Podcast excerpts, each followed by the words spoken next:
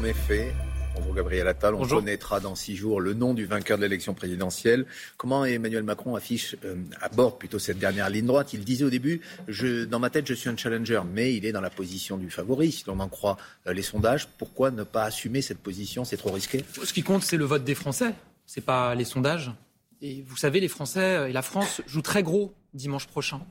Elle joue euh, la sortie éventuelle de l'Union européenne, c'est ce que propose Marine Le Pen. Elle joue un éventuel défaut de paiement de notre pays qui va le ruiner, ruiner nos petits épargnants, nos retraités dont la pension baisserait alors qu'Emmanuel Macron veut la revaloriser dès cet été euh, à hauteur de euh, l'inflation. J'ai aussi en mémoire ce qui s'est passé au Royaume-Uni au moment du Brexit. Je me souviens que les sondages, les derniers sondages, trois jours avant le vote, donnait le Brexit à 48% et le fait de rester dans l'Union européenne à 52%. Et qu'est-ce qu'on a vu trois jours après C'est que c'est finalement l'inverse qui s'est euh, produit. Donc c'est très important que les Français aillent voter parce qu'encore une fois, notre pays joue très gros. Qu'ils aillent voter programme contre programme, mais il y a aussi euh, ce que vous ne désiriez pas ou ce que vous prétendiez qu'il n'existait pas, un front républicain qui se met en place. On a vu les deux anciens présidents, on voit des artistes, des sportifs, des patrons, deux leaders syndicaux euh, qui disent qu'il faut faire barrage à Marine Le Pen. Est-ce que finalement, ça ne risque pas d'être contre-productif, faisant apparaître votre candidat une fois de plus comme celui des élites face à la représentante du peuple D'abord, je ne vais pas me plaindre d'avoir euh, des soutiens et surtout euh, des soutiens qui sont des sportifs, qui sont des leaders syndicaux et donc aussi des représentants des salariés, des travailleurs, là où Marine Le Pen est soutenue par Éric Zemmour et Nicolas Dupont-Aignan. La deuxième chose, c'est qu'il y a beaucoup de Français, et ces soutiens l'incarnent, qui sont conscients du risque énorme de Marine Le Pen Mais est-ce que ça fait pas Un peu France d'en haut contre France d'en bas Non, je ne crois pas. Vous savez, quand on parle de nos sportifs, par exemple, on parle de jeunes qui ont eu un parcours exceptionnel, qui ne sont pas des jeunes de l'élite, comme on dit, qui sont des jeunes qui souvent, au contraire, viennent de quartiers, de milieux très populaires, qui se sont construits grâce à la quartiers populaires qui ont voté massivement pour Jean-Luc Mélenchon et non pour vous. Oui, et, Marine hein le, et, Marine le Pen qui veut, par exemple, supprimer l'éducation prioritaire dans notre pays, c'est-à-dire le fait de mettre des moyens supplémentaires dans les quartiers les plus difficiles. Par exemple, le fait que vous avez chaque année, grâce à nous, 400 000 élèves qui font leur entrée dans des classes à 12 élèves. Et tous les enseignants, tous les spécialistes éducatifs le disent.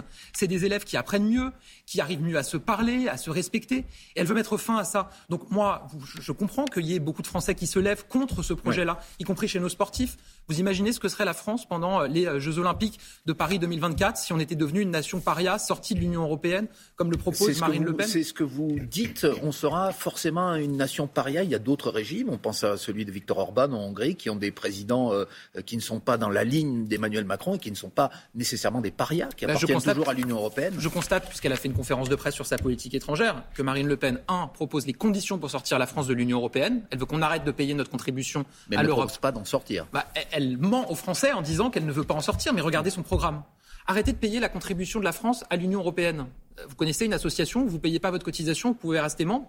Elle veut sortir des traités européens, notamment le traité sur la Cour européenne des droits de l'homme. Or, les textes européens le disent, si vous n'êtes pas adhérent de ce traité, vous ne pouvez pas rester dans l'Union européenne. Et puis surtout, nation paria, parce qu'elle veut nous mettre dans la roue de la Russie elle propose dans son programme une alliance militaire avec Mais la alors justement, puisque vous en parlez de la Russie, est-ce que vous trouvez que cette attaque permanente que vous faites depuis un mois et demi, depuis que la guerre en Ukraine a débuté contre Marine Le Pen et son amitié passée avec Vladimir Poutine, est-ce que euh, finalement c'est fructueux en termes euh, d'électorat, si j'ose dire, puisque pour l'instant ça ne lui a absolument pas pâti si on en juge au résultat du premier tour? Est-ce que vous voulez convaincre euh, les Français de changer d'avis par rapport à cette question, puisque ces informations, vous les donnez depuis six semaines maintenant Moi, je n'attaque pas, je constate. Et je ne fais pas ça dans une logique électorale. J'alerte les Français sur ce sujet-là. Mais non, parce que la réalité, c'est quoi? C'est qu'on constate depuis le début de ce conflit que Marine Le Pen, dont je rappelle qu'elle est endettée auprès de la Russie, qui lui a donné un prêt, dont je rappelle qu'elle est interdite de séjour en Ukraine, parce qu'elle a été qualifiée par les autorités ukrainiennes il y a plusieurs années de propagandiste du Kremlin. Elle a refusé que ses soutiens au Parlement européen votent les sanctions contre la Russie. Non, ce que je dis simplement, c'est qu'on voit bien ce que serait la France si Marine Le Pen était élue. On serait les alliés de la Russie et au lieu de fournir des armes, de l'aide humanitaire à l'Ukraine pour tenir face à la Russie, on fournirait des armes à la Russie pour attaquer l'Ukraine. C'est ça une alliance militaire. Donc il faut évidemment que les Français en soient conscients. Et moi, ce que je constate, c'est que le, le parti de Marine Le Pen, ses élus, refusent de soutenir, de voter les sanctions contre la Russie qui refusent de condamner ce qui se passe. Les, atrocités que l'on constate en Ukraine sont un point de détail de l'histoire pour Marine Le Pen pour reprendre, pour reprendre euh, une formule oui, de mais son parti. Vous ne pouvez pas faire le bah, raccourci entre reprenant, en reprenant une expression de son père et en la mettant dans sa bouche. C'est ce que je constate, pas, pas ce dit. Quand on dit comme elle, la France redeviendra un allié de la Russie dès que ce conflit aura cessé. On continuera. Ça ne veut pas dire qu'elle dit que c'est un point de bah, détail. Ça veut dire qu'elle dit qu'on peut que, la diplomatie c'est une, ardoise, magique. Parce qu'avec vous, fait, euh, la Russie ne sera plus un allié ah si bah, Emmanuel Macron, quand on voit... un allié plutôt, un partenaire bah, de discussion. Pas la même chose. non mais déjà, déjà, ça n'est pas la même chose, Jeff Wittenberg en diplomatie. Être un allié militaire, ça veut dire que vous vous soutenez dans vos conflits.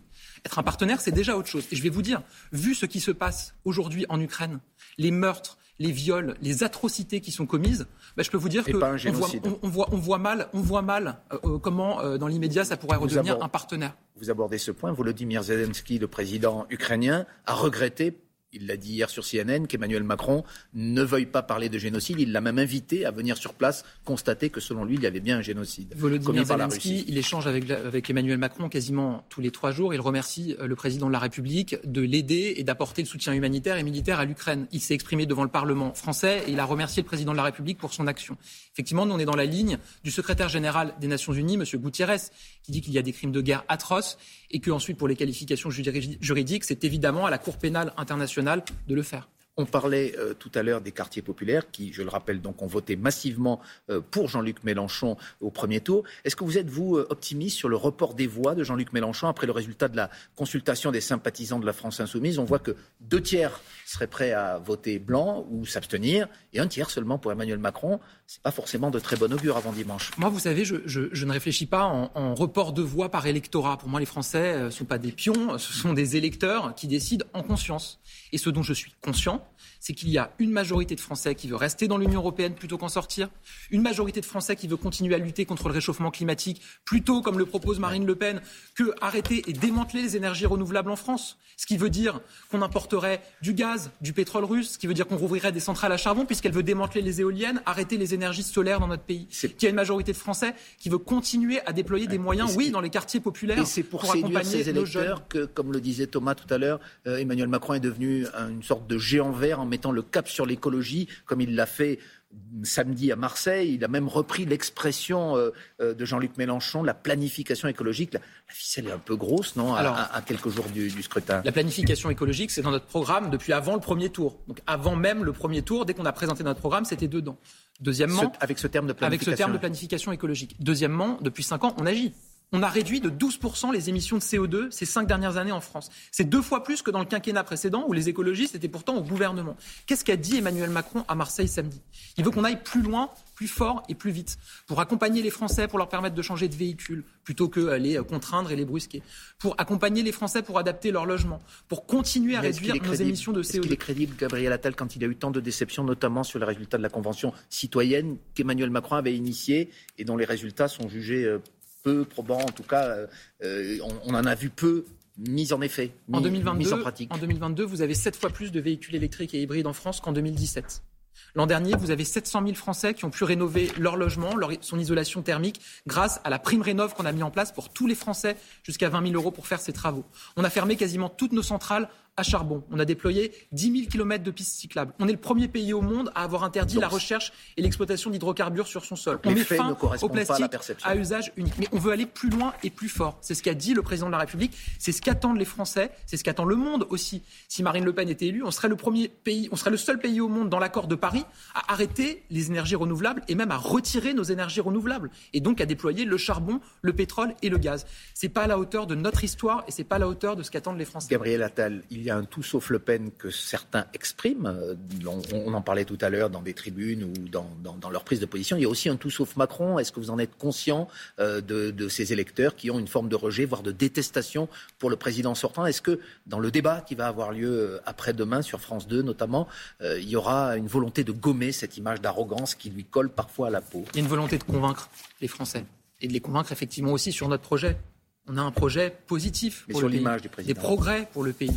Président de la République, vous avez vu depuis le premier tour, il est partout sur le terrain dans des endroits précisément où il a le moins convaincu. C'est la différence entre Marine Le Pen et lui depuis une semaine. Marine Le Pen, elle fait une campagne en charentaise.